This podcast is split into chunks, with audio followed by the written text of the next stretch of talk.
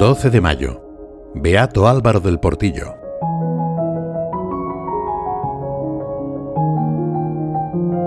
Celebramos hoy la memoria litúrgica del Beato Álvaro del Portillo, que coincide con el aniversario de su primera comunión junto a más de un centenar de compañeros del colegio donde estudiaba. Tiempo después de aquel evento, don Álvaro rememoraba que para prepararse adecuadamente había ido a confesarse y que salió del confesionario con una paz y una alegría muy grandes. Desde aquel día se acercó periódicamente al sacramento del perdón. Asimismo, después de recibir al Señor en la Eucaristía por primera vez, siguió acudiendo varios días de la semana a la misa que se celebraba en el Colegio del Pilar. La piedad sencilla de aquel niño no llamaba la atención en el ambiente de entonces, pero impresiona más comprobar que el beato Álvaro mantuvo siempre en su corazón un amor vibrante, agradecido y creciente a los sacramentos de la confesión y de la Eucaristía. En 1983, por ejemplo, confiaba a un grupo de personas, 62 o 63 años que llevo comulgando a diario, y es como una caricia de Dios. Y en septiembre de 1993, durante una reunión familiar respondió así a una pregunta sobre cuáles habían sido sus mayores alegrías hasta ese momento. Mi mayor alegría, hijo mío, es recibir la gracia de Dios, cada vez que el Señor me perdona en la confesión, cada vez que viene a mí en la comunión. Aunque era un hombre de grandes cualidades humanas, el beato Álvaro sabía que la gracia de Dios podía hacer en su vida mucho más de lo que él era capaz de imaginar. Por eso repetía con frecuencia una jaculatoria que trasluce su confianza en el poder de Dios. Gracias, perdón, ayúdame más. Son palabras que manifiestan gratitud frente a lo que no merecemos, reconocimiento de la propia debilidad y petición de la fuerza necesaria para alcanzar la felicidad más grande, que es la unión con Dios. Son palabras que están entre las primeras que enseñan las madres a sus hijos pequeños. Pidamos a Dios ese corazón de niños que se saben realmente incapacitados sin la ayuda de su Padre. El 7 de julio de 1935 fue un día decisivo en la vida de don Álvaro. En esa fecha, después de unas horas de retiro espiritual, decidió entregarse a Dios en el Opus Dei. Entonces comenzó un camino de fidelidad, una fidelidad indiscutible, sobre todo a Dios en el cumplimiento pronto y generoso de su voluntad. Fidelidad a la Iglesia y al Papa, fidelidad al sacerdocio, Fidelidad a la vocación cristiana en cada momento y en cada circunstancia de la vida. Al principio el Señor premió la prontitud de su respuesta a la vocación, haciéndole sentir un desbordante gozo y entusiasmo interior. Rápidamente, junto al crecimiento espiritual, esa alegría se hizo más reflexiva y honda.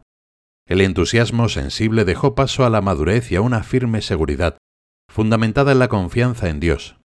En pocos años, adquirió el temple adecuado para ser un apoyo imprescindible del fundador de la obra y luego su primer sucesor. Si me preguntáis, ¿ha sido heroico alguna vez? decía San José María refiriéndose al Beato Álvaro. Os responderé, sí, muchas veces ha sido heroico, muchas, con un heroísmo que parece cosa ordinaria. Querría que le imitaseis en muchas cosas, pero sobre todo en la lealtad. En este montón de años de su vocación, se le han presentado muchas ocasiones, humanamente hablando, de enfadarse, de molestarse, de ser desleal, y ha tenido siempre una sonrisa y una fidelidad incomparables.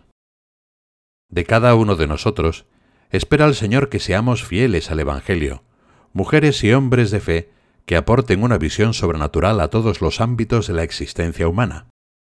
En la familia, amistad, trabajo, o en la colaboración con otros para sacar adelante una iniciativa apostólica. Estamos llamados a cultivar una fidelidad sonriente, fruto de una humildad, sencillez, serenidad y paz como las que llenaban el corazón del beato Álvaro, y que él, incluso sin proponérselo, transmitía a su alrededor.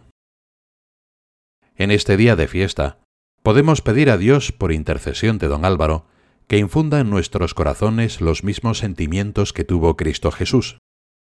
Así nuestra fidelidad se reflejará en una actitud siempre acogedora y comprensiva, en un servicio a los demás que entre otras cosas nos llevará a compartir con muchas personas los dones que hemos recibido del Señor.